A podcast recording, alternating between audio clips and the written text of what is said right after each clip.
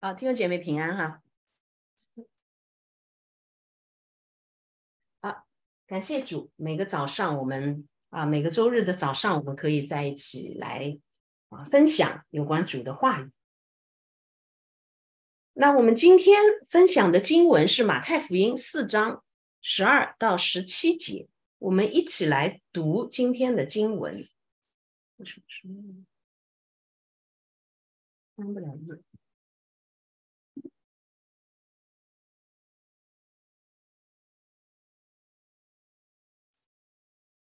好，可以。好，那我们一起来读今天的经文哈。我们弟兄姐妹一块儿现场的，我们一起来读。来，预备，请。耶稣听见约翰下了监，就退到加利利去，后又离开拿撒勒，往加百农去，就住在那里。那地方靠海，在西布伦和拿弗他利的边界上。就是要应验先知以赛亚的话，说西布伦地、拿弗他利地，就是沿海的路，约旦河外外邦人的加利利地。那坐在黑暗里的百姓看见了大光，坐在死荫之地的人有光发现照着他们。从那时候，耶稣就传起道来说：天国近了，你们应当悔改。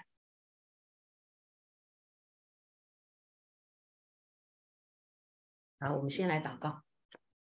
主，我们在天父，我们感谢赞美主啊！借着主日的早上，让我们一起来分享你的话语，你的在世上的行踪啊，让我们明白啊，你对我们的心意。主啊，也求你啊，你的大光照耀我们，如同如经上所说，照亮那黑暗中的百姓，坐在黑暗里的百姓。主啊，我们啊，愿意来看见这样的大光。我们就从此跟随你的脚中行。我们感谢赞美主，将以下的分享也交在你的手中。孩子的口，求你来高抹啊！愿孩子口中所出、心中所想，都是出于你。我们这样感谢、祷告、祈求，乃是奉靠我主耶稣基督宝贵的圣灵求。阿门。啊，那这个世上总是有很多的，每天要发生很多的事情啊。那这个礼拜发生你们满屏赞的是什么事情啊？有没有记忆当中这个礼拜就过去的没有看吗？啊，有一件事事情哈，反正基本上你要啊刷抖音或者什么一定有的哈，就是李玟嘛啊，对吧？就是是吧？就基本上有一天那一天哈，满屏都是他。对，所以呢，我就说啊，常常是这个新闻过掉，就下一等待下一个新的一个浪潮哈。但是呢，心里面还是蛮可惜的，因为他四十八岁了哈，就是说，然后抑郁症啊，所以可见这个抑郁症是很折磨人的哈啊。那么另外一个呃占了我的屏幕的呢，是 玉阳发的那个视频哈，就是说，因为在其其实也也是很有意思。上个礼拜天的时候，我们。在那边啊，就是商量啊，就是在那边聊天，就说，哎，现在年轻人都是看小视频的哈，就说，哎，然后我们就跟玉阳说，哎，你不用建网站，网站你就放着，该怎么样怎么样啊，就往里头添加东西，主要小视频。哎，结果没有想到呢，这个玉阳像一匹黑马一样，噌一下跑跑到那个叫什么，就是回老家去哈，就发现他发布了好多的。小视频，而且他的小视频没有任何其他内容，只跟我们所读的史维登堡的著作有关啊。所以呢，我就在众多李玟的这个视频里面哈，因为又开始重新听李玟的歌啊，就是看他的啊这个婚姻啊，看他的这个啊，就好像我们重新来了解他。在这个满屏的这个李玟当中呢，这个玉阳所做的这个小视频呢，就像。一道光一样啊，使我们重新拉回到我们该了解的我们的神到底是怎样啊？那么挺有意思的哈，就是跟大家分享啊。今天早上呢，我其实醒过来呢，七点多，七点多，我想还早，我可以再再睡一觉哈。就是说，好，我们并不知道我们什么时候入睡，当然也不知道我们什么时候醒来，我们。醒过来，我们知道哦，我们醒了。啊，入睡的时候，我们可能会有一个意识，我马上要睡着。等到我们进入这个睡眠的时候，时间就从我们脑子里头给抽走啊。所以我记忆当中呢，我正在做什么事情，我也想不起来了啊。到底跟什么人在一起，我也没有印象。我就听见有敲门的声音啊，就说 那个时候，我当时想肯定是国秒来敲门了，就所以我一睁眼一看九点半，哎呀，我当时想惨了惨了啊，这下来来不及了，所以我我就立刻起床，飞奔到厕所啊，然后开始这个刷牙洗脸哈，最快的速度哈，然后再弄这个弄那个哈，像打仗一样。所以等到我坐下来就开始唱歌的时候，我就在想，怪不得上古的上古教会的人啊，黄金时代的人，他们就形容哈，史公形容上古时代的人怎么跟天堂沟通呢？他们并不是在完全清醒的时候跟天堂沟通，大部分时候他们是在早上朦朦胧胧的时候，半睡半醒的时候跟天堂沟通。我就想到这个场景的时候，我就在想，因为有有一次，我记得我跟心宇说，我说，哎，我昨天梦到果果了，哎，我就说我在跟果果说什么话，我我们讲的很开心啊，就是这果果很还很小嘛，哎，我后面就在借着今天，我就在想，这是不是有可能是我的内在人跟果果的内在人在临界碰头，所以我我们不受时间空间的辖制，我们想说什么就说什么。啊，所以它代表的是。我在睡梦当中代表的真的是我的状态啊，有的时候我会很开心哈，也有的时候是好，好像又回到了地上，比如说有一些伤心难过的事情都有。但是呢，这个很快就像云雾一样飘过。第二天你还记得吗？往往不记得。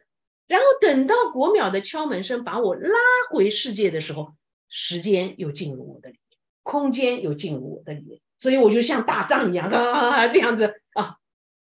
当然，感谢主哈，就是没有耽误了这个今天的讲道。但是其实，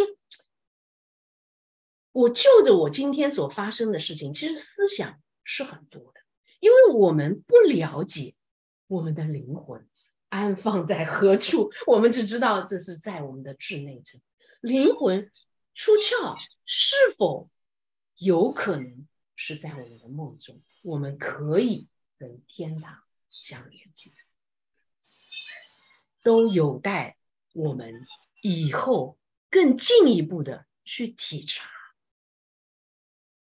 再回到今天的经文，怪不得主耶稣有时间的轨迹来引导他，他到哪里，他去哪里，他做什么事情，在世上的时候，他道成肉身的时候。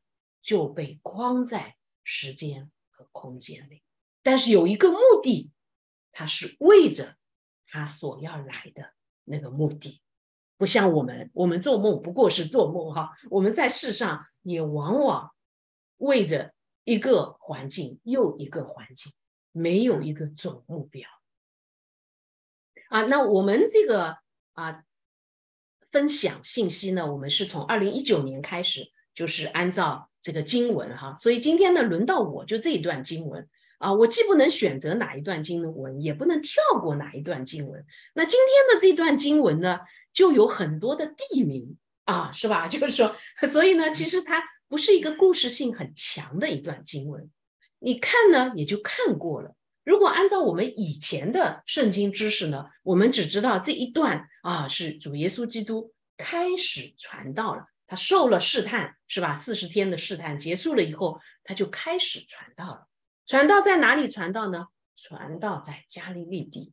然后，那么哇，果然，那坐在黑暗里的百姓看见了大光。啊，这个就是这一段的经文的亮点。好，我们大部分是围绕着耶稣开始传道啊。很多人会告诉你，为什么三十岁开始传道呢？哦，是因为啊，他们那个时候作为祭司。啊，作为先知啊，作为服侍在圣殿的人，是从三十岁到五十岁这样子的人，所以耶稣就是从那个时候开始传道的。那么他为什么是黑暗里的光呢？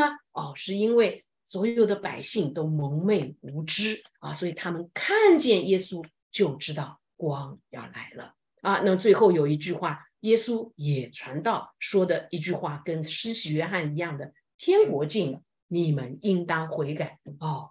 我们应当悔改。That's it，今天的分享就结束了啊。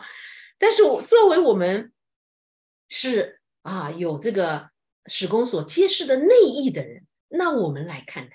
透过这一段，不断的告诉我们什么拿撒勒啊、加百农啊、加利利啊、西布伦啊、拿弗他利啊这一些词语的，到底代表了什么意思？因为就像我们今天，我今天做梦，我也不记得我在跟谁说话，我也不记得我在哪里说了什么。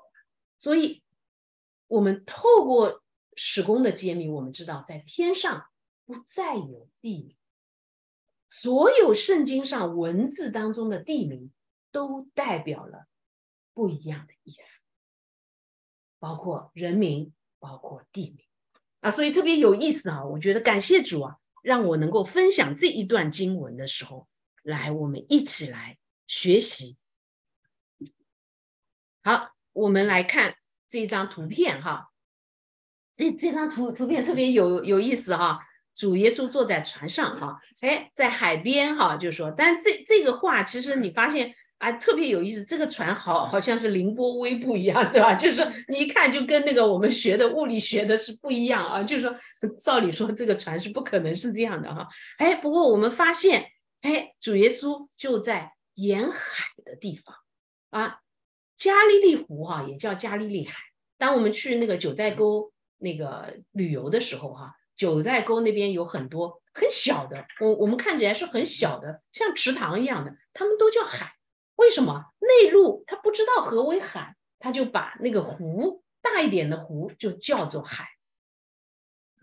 所以我们家的浴缸也可以 从同理啊，也可以称作海哈。啊，那么主耶稣呢就在加利利湖这边传道。好，这。这一张可能大家那个现场看不清楚哈，也是哈两张图片。好，我们一起来读四章十二节，预备，请。耶稣听见约翰下了监，就退到加利利去。好，耶稣是听见约翰下了监，就退到加利利去。看一下，我把这个往下移，看看可不可以？等一下。这个是可以往下移，哎，可以的。好，这样我们 现场的就可以看见。好，耶稣来接续先知和律法，为什么起了这么一个小标题呢？是因为约翰代表谁？代表什么？大家记不记得？约翰代表什么？约翰代表对内意是真理哈。字义上，约翰是代表先知啊。我们我们知道，那个主主耶稣曾经说过这样一句话，说先知里最大的也大不过谁？约翰嘛，就是指的施洗约翰啊。所以可见什么？先知里面，约翰是终极先知啊，他是一个 terminator 啊，就是说他是一个终极版的一个先知，因为他是一个承上启下的，所有的先知都是预表谁？预表我们的主是吧？预表耶耶稣，或者说他指向他的文字是指向和预表耶稣的。只有施洗约翰是什么？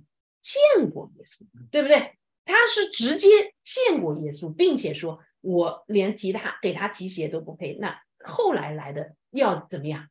就是我根本无法跟他，就是上海话说“大妈”啊，就是说啊，其实就是说我根本无法与他相比。他被下了监，代表什么？哎，我们知道旧约哈，其实就两个，一个是先知，一个是律法。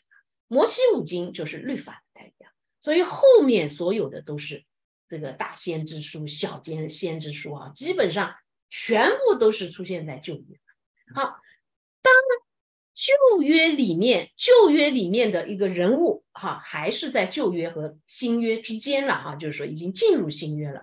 但是新约开启了，还没有开启，是吧？我们说的啊，新约是从主耶稣基督降世开始在这个从他的一生是新约的开始啊，这个恰巧衔接的这个部分。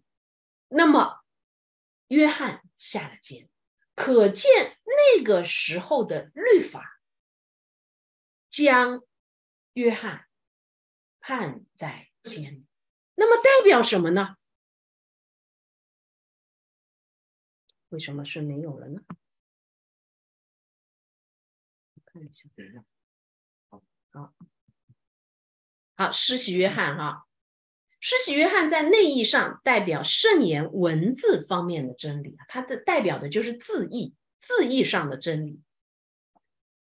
当施洗约翰被下了监，代表的是什么？一个先知被当时的这个律法被判到。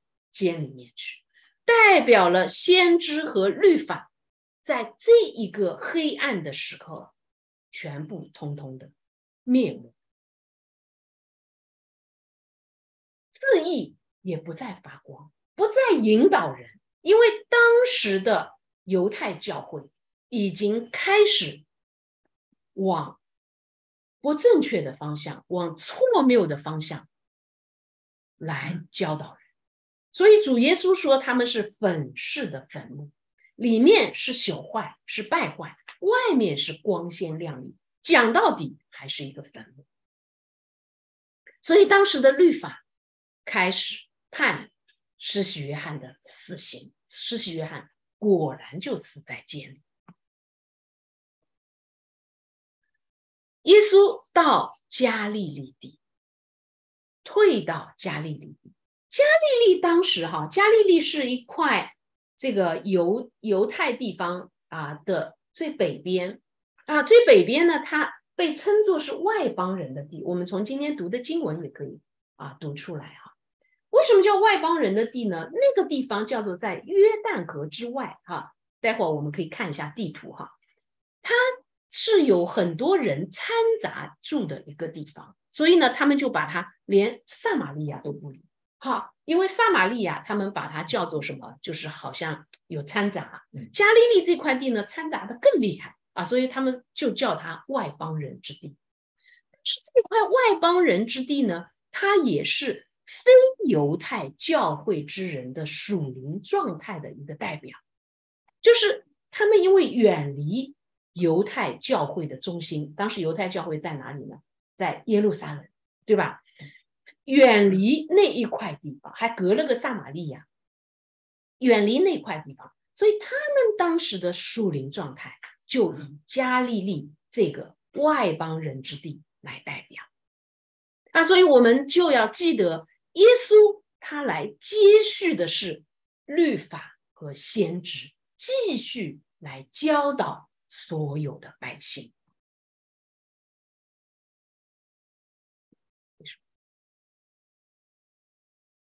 好，我们来读十三节，预备，请。后又离开拿撒勒，往加百农去，就住在那里。那地方靠海，在西布伦和拿弗他利的边界上。好，拿撒勒，哈，拿撒勒离开拿拿撒勒，拿撒勒是个什么地方？跟耶稣有什么关系？大家还记得吧？拿撒勒人耶稣为什么叫他拿撒勒人耶稣？耶稣是出生在哪里？大家记得吧？伯利恒，对吧？伯利恒是粮仓之地啊，丰盛的属天的供应啊。好，然后呢，主耶稣就被那个希律要杀两岁之内的婴孩，所以就被撤到哪里去了？到埃及去了嘛，是吧？那个时候啊，这个玛利亚、约瑟抱着小小的耶稣啊，撤到这个。埃及去了，埃及代表所有的知识。好，过了几年呢，他们就回到犹太地，回到哪里？就回到拿撒勒。好，所以我们会有记忆当中，拿撒勒地是什么？主耶稣小小主耶稣跟在约瑟的旁边啊，看着爹爹做木匠，是吧？所以他好像这个这个约瑟要把他培养成一个小木匠，是吧？就是说有这么一个画面哈。拿撒勒的内意就是单纯的心灵和良善的生活。好，那么我们来看一下这个西布伦和拿弗他利这两段哈，因为他往加百农去住在那里，那地方加百农是个什么地方？靠海，在西布伦和拿弗他利的边上。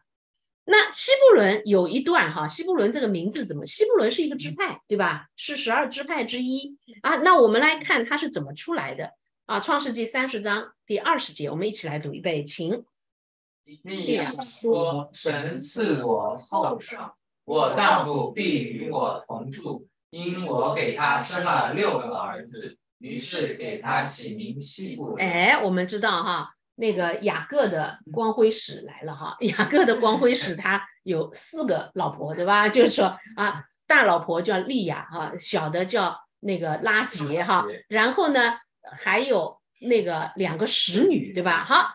那么利亚呢，生到第六个孩子的第六个儿子，那都不知道为什么都生儿子哈，好好，那么他生了这个只有一个女儿哈，然后他就给他取了个名字叫西布伦，就是同住的意思。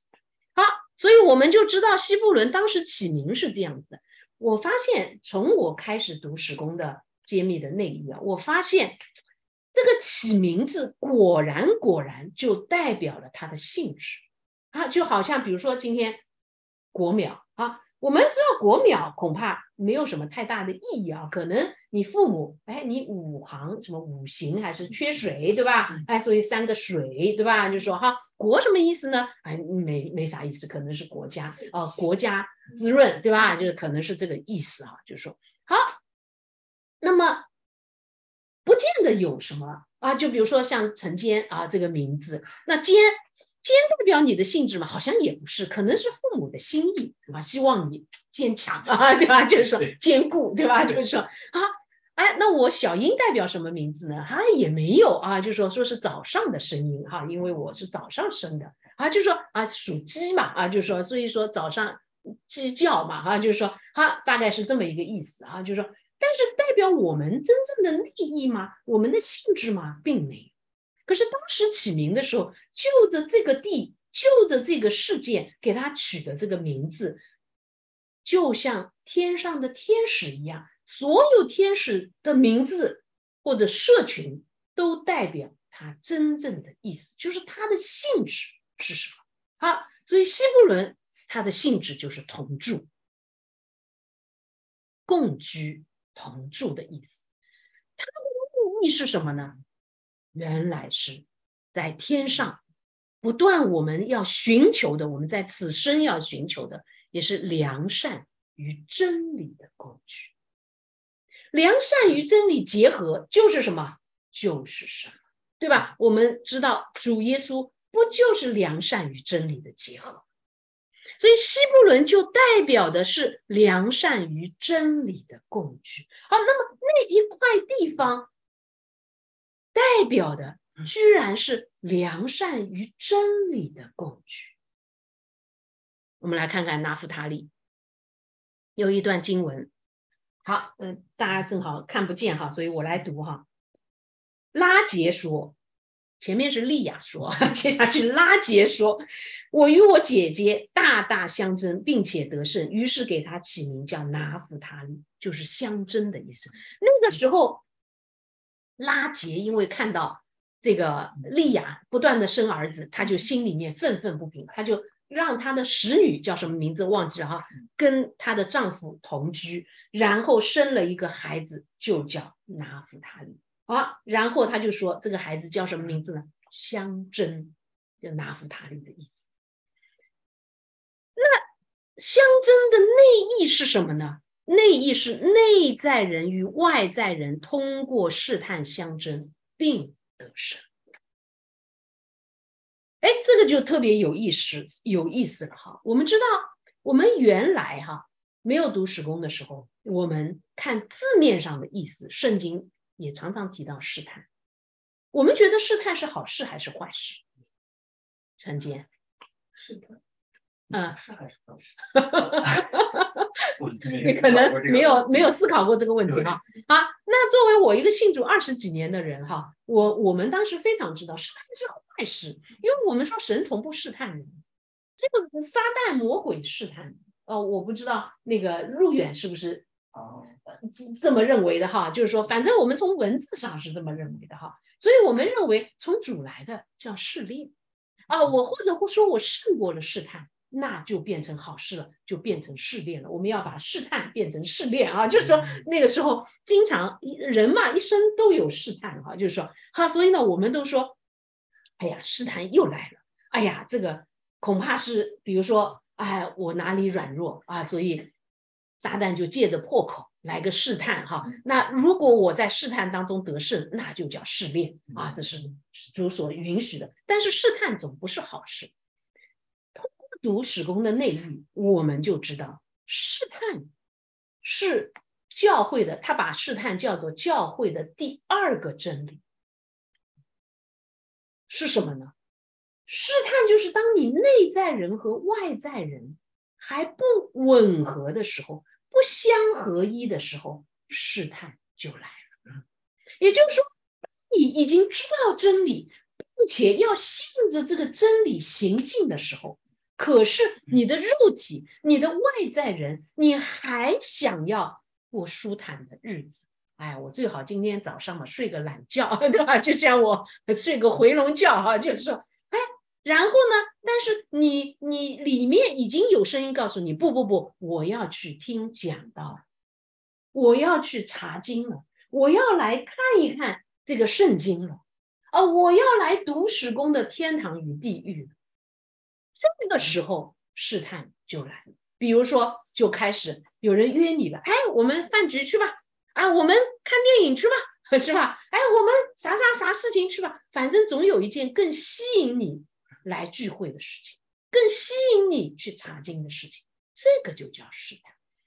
你的内在人已经开始明白真理，想要行出真理，你的外在人却还停留在肉体，停留在私欲。这个时候，试探就是来让你帮助你内在人和外在人合一的一个工具。这个叫做试探。好，试探就是什么呢？试探是内在人与外在人结合所借助的方法，因为他们彼此不一致，就是内在人与外在人不一致，通过试探变得一致和对应。好，这个是文字所说的。好，所以我们就知道西布伦和拿夫他利，一个是同住，一个是相争。我们来看一下这地图哈，其实蛮有意思的哈。我们发现加利利在这块嘛哈，是吧？好，然后当中一块是撒玛利亚，看到吧？哎，下面一块是犹太，犹太地的中心是耶路撒冷，大家看到哈，是犹太地比较看靠南方的地方哈，耶路撒冷是中心哈。撒玛利亚地有一个也是。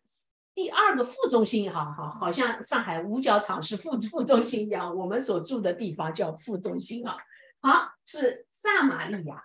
好，那么撒玛利亚跟耶路撒冷形成了当时犹太教会的两个中心，一个是正中心啊，一个是副中心。所以所有的宗教活动不是在耶路撒冷，就是在撒玛利亚。耶路撒冷的还看不起撒玛利亚的，因为耶路撒冷。圣城所在之地嘛，对吧？很正常啊，就是说啊，圣城在我这边，是吧？会幕在我这边，约会在我这边。你撒玛利亚还抢了我的那个啊？但是呢，撒玛利亚也是当时什么金牛犊啊什么，他也有，就是会幕啊，就是那个。如果我不知道现在还在不在，原来我在那个就是搜这些资料的时候，就看到撒玛利亚到现在。还有一帮人是住在那个帐篷里面，他有那个会幕，对，所以他保持了会幕的形式。现在我搞搞不清了，大家上网搜还能搜到撒玛利亚人，他们穿戴的还是包着那个头巾啊，就是说，然后那个就是长袍这样子，按照当时的来生活。嗯加利利算什么啊？怪不得这个有一个这个这个叫什么拿蛋液。啊，就说，加呃拿撒勒能出什么好的，是吧？拿蛋液当时的时候，他的哥哥啊，他的兄弟跟他说，哎，看快来看，快来看啊！就是这个弥赛亚，我们所寻找的那位来了，我看到了。然后他说啊，拿撒勒能出什么好的吗？你说加利利能出什么好的吗？从来没听说过。所有的先知，要不然出于靠近耶路撒冷的伯利恒呐，对吧？就是说啊，像这种地方啊，对吧？那撒玛利亚也好一点，哪有可能出在加利利？加利利是一群什么人居住的地方？农民、渔夫，要不然呢，没什么知识文化的买卖人啊，所以他们把它叫做乡下人之地、外邦人之地嘛，对吧？就是说没什么花头，好像就是这样。好，我们看到这个是加利利湖啊，这一条就是约旦河。好，那么这个下面就是沿海，是吧？死海嘛，我们叫做约旦河分割了迦南地和外邦人之地。哈。所以他们说约旦河之之外，哎，就是约旦河在加利利湖，就是流导到加利利湖去了哈。所以他们说是什么约旦河之外的加利利，你看都不把它放在这个这个这个正统的里面哈。好，那我们发现拿撒勒就是耶稣诞生的地方，它是在加利利比较偏中中部南部的一个地方哈。好，我们再来看这个地图哈。哎，我们就发现十二支派分地的时候，西布伦、拿弗他利、以撒加、亚舍是在加利利。好，尤其是西布伦和拿弗他利，它正好是在这个加利利湖的边上，也因此。这个是加利利湖的一个这个大的图哈，我们会发现，哎，你看加百农啊、博塞大啊，这这这些哈，还那么哥拉逊啊，都是靠近这个这个加利利湖的地方哈。那我们就就知道，主耶稣一开始传道，大概就是沿着这些地方传的啊，是吧？就是说，所以有那张图是很好的一个啊，这个哎，他就是沿着加利利湖。在这些地方所传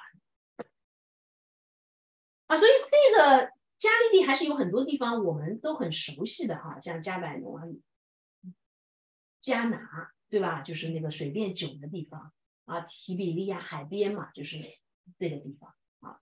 好，所以通过这个地图，我们就可以看到主耶稣初出传道的那个轨迹哈。我们发现他确实是远离政治中心，就是耶路撒冷所代表的。政治和宗教中心。好，我们接下来看哈，拿撒勒代表的是单纯的心灵和良善的生活啊，也是在加利利啊。那么他传道呢，是在我们刚才说了希伯伦啊，所代表的是良善与真理的共居，还有一个拿弗他利，代表的是相争。内在人和外在人通过试探相争，并且得胜。好，我们发现加利利是一个什么地方呢？这些地方哈，嗯，加利利的拿撒勒、加利利的希伯伦、加利利的拿弗他勒他利哈，都是在加利利。那么，那就讲。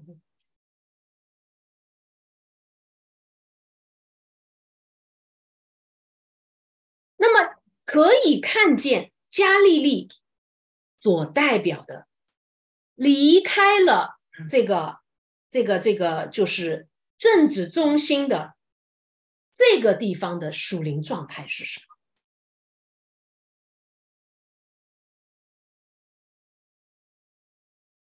是他们虽然是黑暗中的百姓，但是他们却渴慕大光。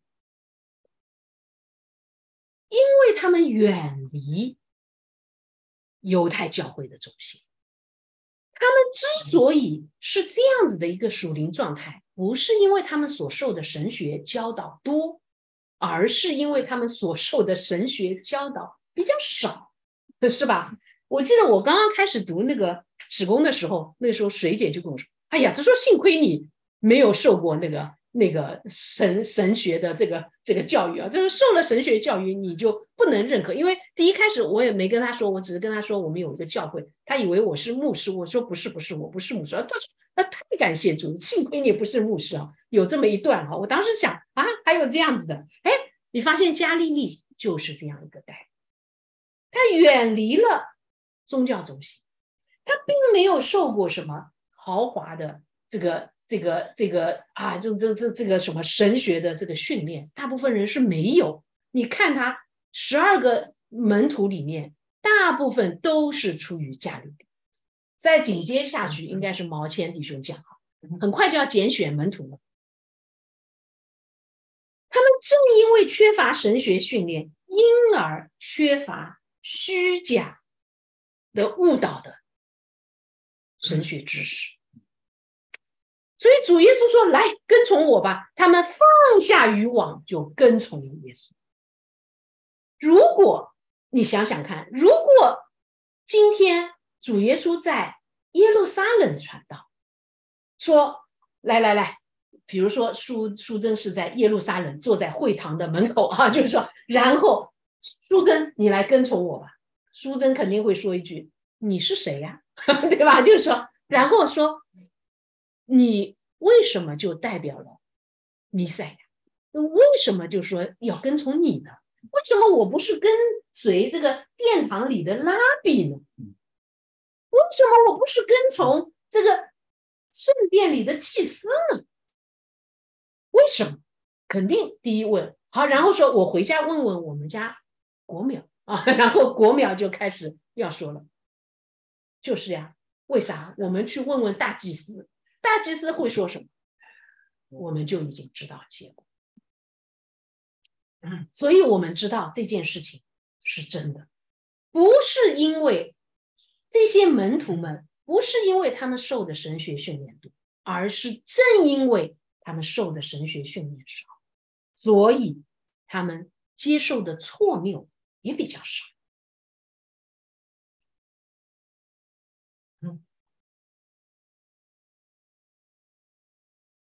好，包括西布伦、拿弗塔利、加百农啊，和这个啊，我们刚才说的这个拿撒勒这些地方，都是像彼得啊、安德烈啊、雅各啊、约翰啊、马太这一些门徒所居之地。耶稣在加利利行了很多神迹，我们刚才说加拿，对吧？就是说，哎。他在加百农就行了很多神迹，治好约翰的母彼得的母亲的热病，岳母哈，还有呢，在犹太会堂赶鬼啊，还有呢，医治百夫长的仆人，拣选门徒等等。那么他离开加百农，可能有一个原因，因为就像这个旧约圣经所说。先知在本族本家都不太受欢迎，为什么？他们看见那个跟着约瑟学木工的主耶稣的时候，他们很难相信他就是弥赛，所以他离开加百，到了靠近西布伦和拿夫他利边上的加利利海，才开始传福音。好，我们看见十四节。所说的，这是要应验先知以赛亚说的话。我们一起来读一遍，请说。西布伦，拿弗他利地就是沿海的路，约旦河外外邦人的加利利地。那坐在黑暗里的百姓看见了大光，坐在死荫之地的人有光发现照着他们。好，这个是先知以赛亚说的，黑暗里的百姓。看见了大光。好，黑暗里的百姓，他们 所代表的，在这边所代表的字义是啊，内意是什么？是虽然无知，却处于生活的良善之人。这个其实蛮促使我们反省的啊。我觉得我们呢，常常是，哎，你要用无知来代表我我们吧，还真不能。特别我们有很多宗教知识。啊，有很多我们所谓信仰的知识，可是有没有想过，万一这些信仰知识是错误的，却被我们确认，它就叫做虚假。好，但是这一些加利利地黑暗当中的百姓，因为先知以赛亚讲的非常清楚，不知道先知以赛亚为什么要把西布伦、拿弗他利这个沿海的路、约旦河外外邦人的加利利地讲的那么明白，可见是真的是要应验先知以赛亚的。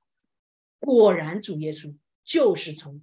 外邦人的加利利地，那沿海的约旦河外的地方开始传道，因为那里的百姓是坐在黑暗里看见了大光的百姓，他们的无知是因为他们不认识耶稣，但是他们一看到耶稣，因着他们是良善之人，所以他们就能够认出耶稣，并且放下渔网，放下他们手中的工作。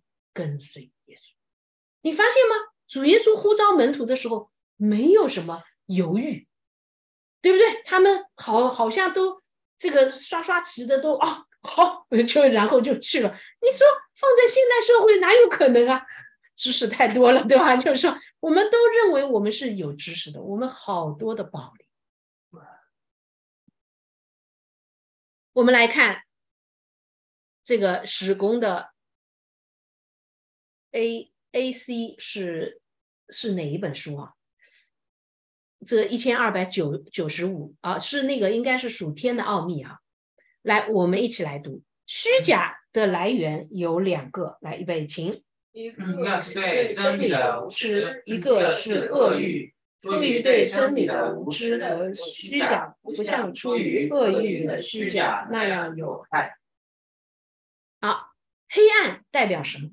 要么呢，就是邪恶；要么呢，就是虚假；要么呢，就是出于邪恶的虚假；要么呢，就是出于虚假的邪恶。反正就邪恶与虚假这两个啊，就是说，好，所以他这边说虚假的来源是有两个，一个是对真理的无知，好，另外一个出于恶欲。这两个有区别吗？大家觉得？肯定有区别，是吧？就说哈。出于对真理的无知的虚假，就不像出于恶欲的虚假那样有害。好，那么这边因为这个篇幅有限哈，就是说我就放不下那么多哈。啊，他说这书上是这么说的哈，因为出于无知的虚假，要么起于从小所接受的教导。啊，你从小接受的无神论教导是吧？要么呢是因过于专注各种追求，比如说工作价值啊，对吧？就是说，哎，我要在工作当中体现我的价值，所以呢，追追求这个功成名就嘛，啊，就是说，以至于从未检查过所信奉的东西是否真实啊。所以你看，很多人在教会里面，他其实并不反省他所受的这个信仰的这个教导是真的吗？他就接受了，就跟我原来也是一样的。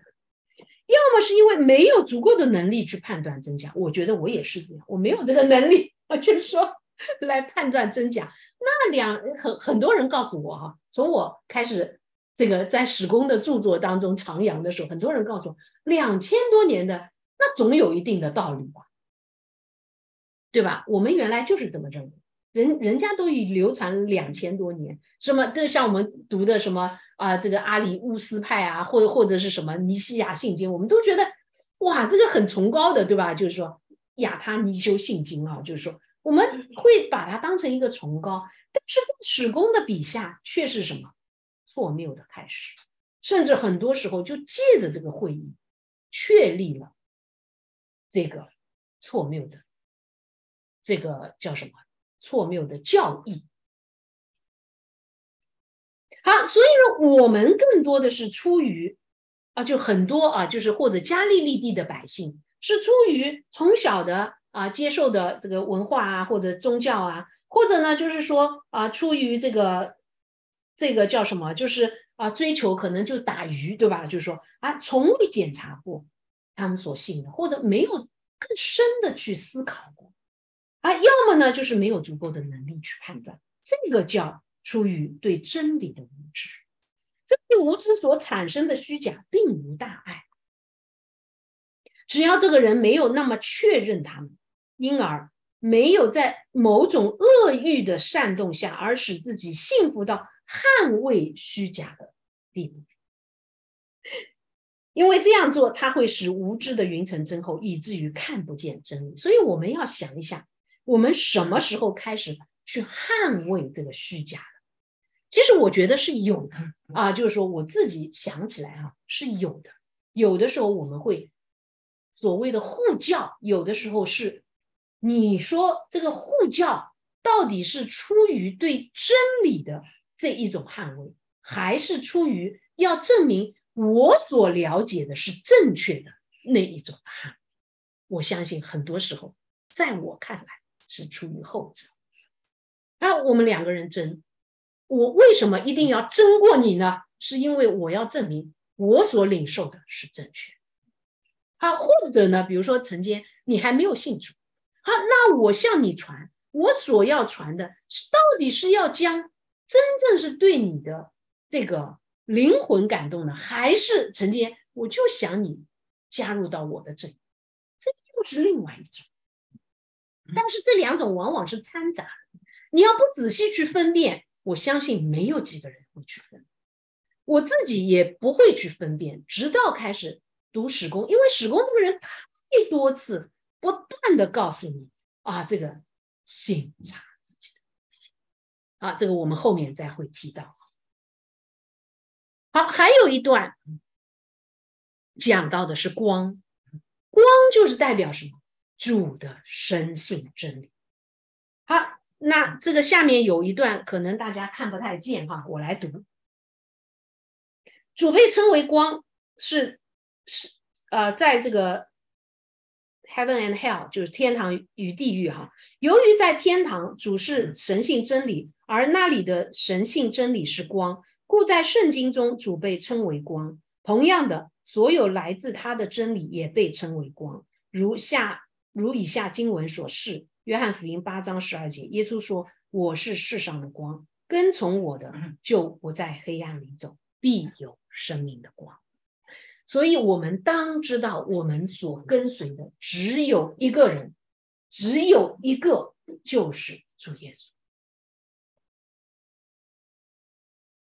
其他的，包括会堂的管事，会堂的包括祭司，通通都不在我们跟随之。但是他们有可能某一段时间会教导我，会成为我们的榜样，这个是好的。可是仍然，你要自己去分辨、去审查、去拒绝，到底圣经所说的是什么意思。所以，那黑暗坐在黑暗里的百姓看见了。坐代表的是一种长久的状态。我们也常常是坐在黑暗里的百姓。我们看见那光的时候，我们有没有能够立刻觉察到它是光，是主的神性真理？还是我们会犹豫？是吗？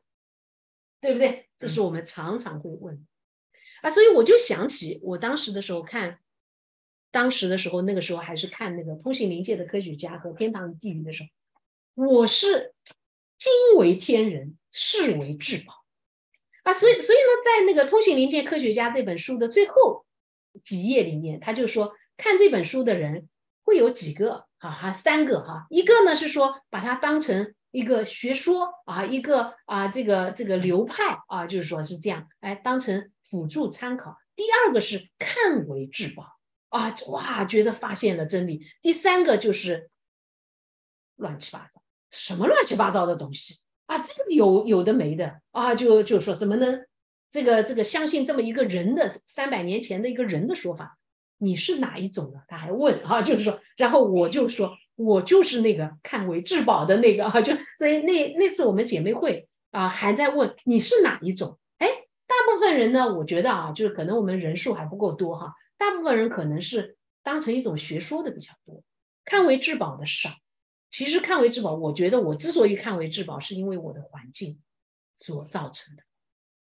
如果放在囧哥还在世的时候，我大概也是看他可能是个学说这样子为多，甚至会看他是一个异端邪说。啊，所以因着这个，我感谢主啊。当内在被打开的时候，你就看这个，你能够识别到，能够觉察到，这个是真理。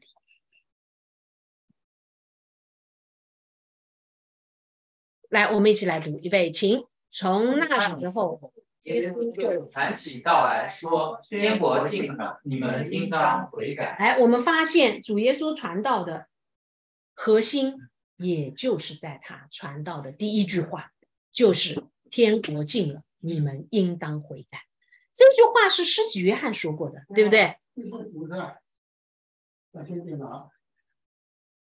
好，第四个小标题就是耶稣。正来到，我们当悔改。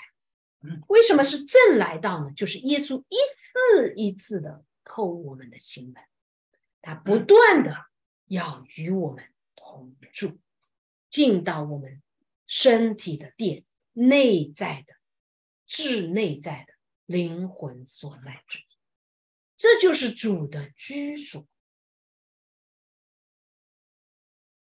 传起道来说。你们应当悔改，天国近。主耶稣在路加福音十三章三节，他告诉我们：不是的。来，我们一起读，预备，请你们若不悔改，都要如此灭亡。你看这个话说的好重的是吧？都要如此灭亡，怪怪。要看了这句话，真的是你就不再觉得哇，主耶稣是爱，主耶稣是。这个什么啊，就包容啊，主耶稣是啊，什么体恤啊，他说的话其实是很重的，只是我们我们是什么？根据我们想要的节选了一些，我们认为哇，他是爱呀，哇，他是包容啊，哇，他是体恤啊，啊，他体察我们的软弱，啊，这些是耶稣的特质吗？也是的。但是当你平等的看。圣经的这些经文的时候，你发现他说的话是很严厉。若不悔改，都要如此灭。好，我们来看这个真实的基督教，哈，也讲的非常清楚，哈。来，我们一起来读，预备，请。真正的悔改是检查自己，认识并承认自己的罪。向主祈求帮助，并开启新生活。五百二十八节，我来念哈。圣言的很多经文以及主明明白白的话，都证实人必须千方百计的悔改，人的救恩就取决于此。这个再移到上面啊，这样大家可以看见。好，取取决于什么？人的救恩取决于什么？取决于千方百计的悔改。人必须千方百计的悔改。人的救恩取决于此。你看，这个跟我们原来说，你只要信耶稣就有永生，是不是很大的差？有没有你自己一定要做的事情？这个是起了其中的。对你来说是起了决定性，可是这个决定取决于之前的一个决定，就是主道成肉身所做的救赎之功。救赎之功完成了以后，你就被放在一个选择里，或向善，或向恶。我们来看一下我上次做的一个。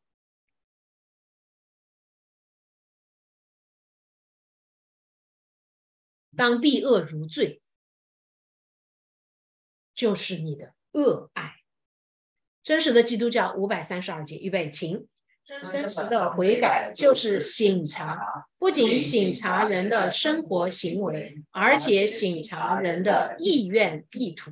好，意愿意图，我们来看，人的恶爱有两种，恶的爱，爱有分好的爱和恶的爱。哈，一个善爱，一个恶爱。恶爱，一个是。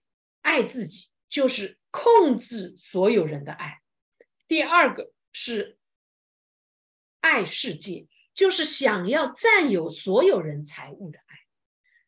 恶爱有千万千千万万种，脱不了这个两大恶爱，都可以归拢到爱自己和爱世界。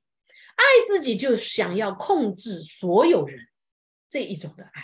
第二种是想要占有所有人财物这一种爱，好，我们就很清楚了，哈，为名为利，是吧？就是说，这个跟我们平常说的哈，其实也很吻合啊，叫做爱自己、爱世界。当有的人想要掌控全世界，或者想要变成神的时候，他想要被当成神对待，我说的话就是永远正确的，这一种人就是第一种爱自己。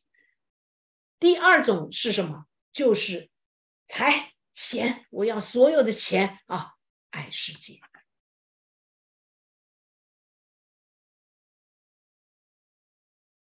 我们再来读真实的基督教五百六十四，预备，请一个从不悔改或从不审视和反省自己的人，最终不再知道何为咒诅他的邪恶和救赎他的良善。好，我们知道。受主他的邪恶就是爱自己和爱世界，那么救赎他的良善是哪一个呢？一个就是爱神，一个就是爱人。爱神是与爱自己相对啊，爱神他的反面就是爱自己啊，所以所有的为了自己掌控，想要掌控世界，掌控神，甚至神为我所用的，这这种叫做爱自己，是堕入最底层的底。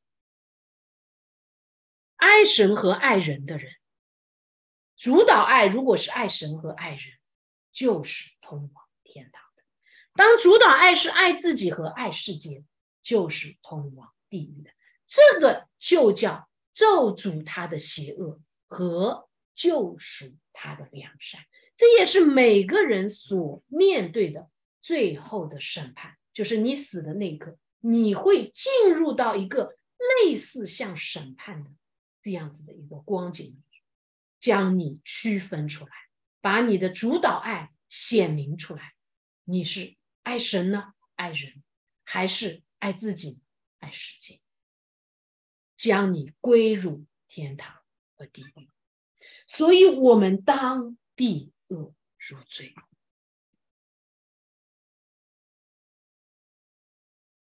教义之主篇。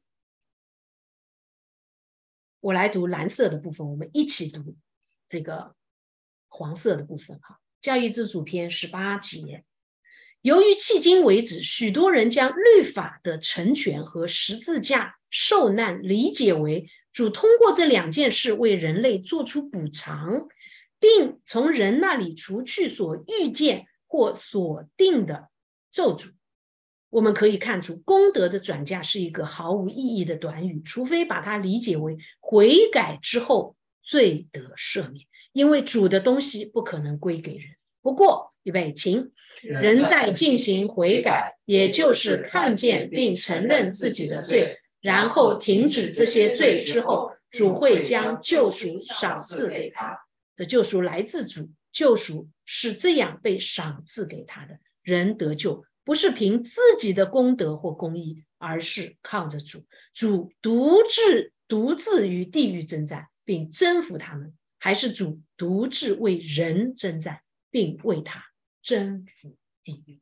通过这句话，其实这一段已经清清楚楚、明明白白的告诉我，主做了所有的事。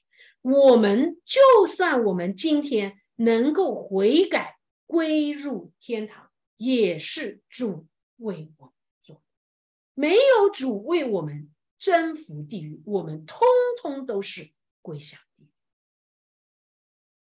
我们所要做的不过是在自由当中，这个自由就是主为我们创造的、恢复的这个秩序。在自由当中，我们选择爱主、爱人，还是爱自己和爱世界。这两个选择导致了主是否将救赎奖赏给我们？因为主将救赎奖赏给那一些悔改、承认自己的罪，并且停止这些罪的人身上。我们总结一下我们今天所讲的：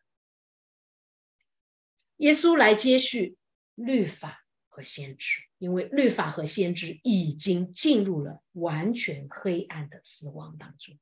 主耶稣亲自来接续，以道成肉身来接续已经趋于死亡的先知和律法。耶稣最初传道在哪里呢？在加利利兵。为什么？因为加利利的人是那些盼望有好消息的人。什么叫好消息？啊，我们说报佳音，对不对？这个果果的名字就叫佳音。什么叫好消息？什么叫传好消息？我们叫传福音，传福音就是传好消息。什么叫好消息？大家觉得呢？什么叫好消息？我们原来这个理论可多了啊！好消息是什么？哇，主为我主替代了我们的罪，对吧？呃，什么啊？为我们定十字架，替代了我们的罪，所以我们的罪就得赦了。这个叫好消息？不，好消息就是耶稣基督。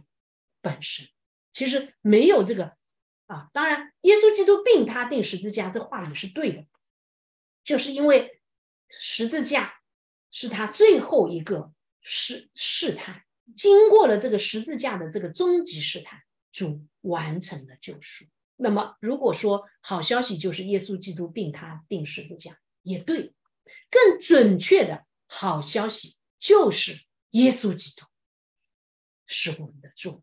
对不对？所以主出传道是在那一些 错谬与虚假很少的地方，那些地方的人放下所手上所做的工，就来跟随耶稣。他们一见耶稣就知道，这就是真理，这就是大光。黑暗中的百姓看见了大光。今天你。是否也像这些黑暗中的百姓一样，看见了大光？你的黑暗是无知对真理的无知造成的，还是你的恶欲造成的呢？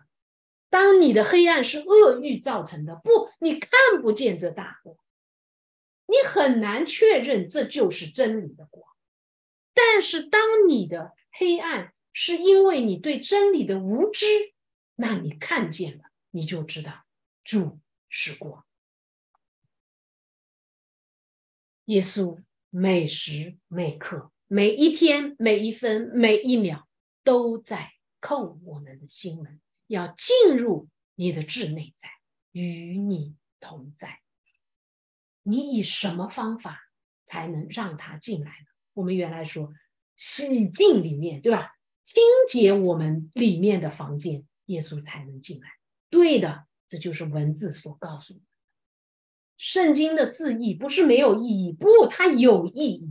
透过圣经的字义，你是可以归向主的，你是可以有正确的教导。在文字当中，它也告诉我们：我们当洗净杯盘的里面，外面就洁净了，对不对？我们当悔改，将我们的罪除去，耶稣就进来。与我们同住，我们一起祷告。主，我们在天父，我们感谢赞美主。主要借着今天的信息，你要对我们说的话，愿我们都成为那一群加利利的人，愿我们都成为那住在西布伦拿弗他利边界上的人，愿我们。的黑暗是因为对真理的无知造成的，不是因为我欲造成的。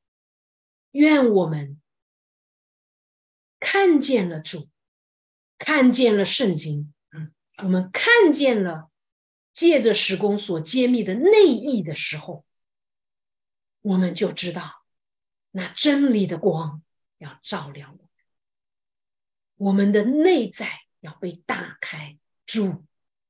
你进来，愿我们成为接受神生命的器，愿我们更多的不断向天堂敞开，以至于在世的时候，我们就经历改造，以至于达到重生。主，我们愿意被你所改变，我们愿意成为你所雕琢的，你那一把刀所雕琢的那个器皿，成为你喜悦的样式。成为你愿意与我们同住的样子，我们也愿意借着每一次的试探，这样子的一个工具，来达到内在人与外在人的合一。因为我们要成为你的子民，你的百姓，我们要看见那黑暗中的大光。我们一看见那光，就知道是真理，就知道我们。的救赎乃在于你，我们感谢赞美主，为着你所已经教导我们的，为着我们已经看见的，我们感谢赞美主，也为着我们所要更深领受的，我们将我们自己全然交在你的手中。我们真的是无依无靠，我们真的是一无所知。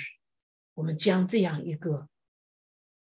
愿意回到纯真的状态的，像婴孩般的，像小孩子般的我们，交在你的手中，求你来改变、塑造、充满我们，让我们成为那宣扬真理之光的人。我们感谢赞美主，也求你常常派遣天使与我们同工，影响我们，使我们走在那条不偏左、不偏右。真理之路上，我们感谢赞美主，祷告祈求，乃是奉靠我主耶稣基督宝贵的圣命求。阿门。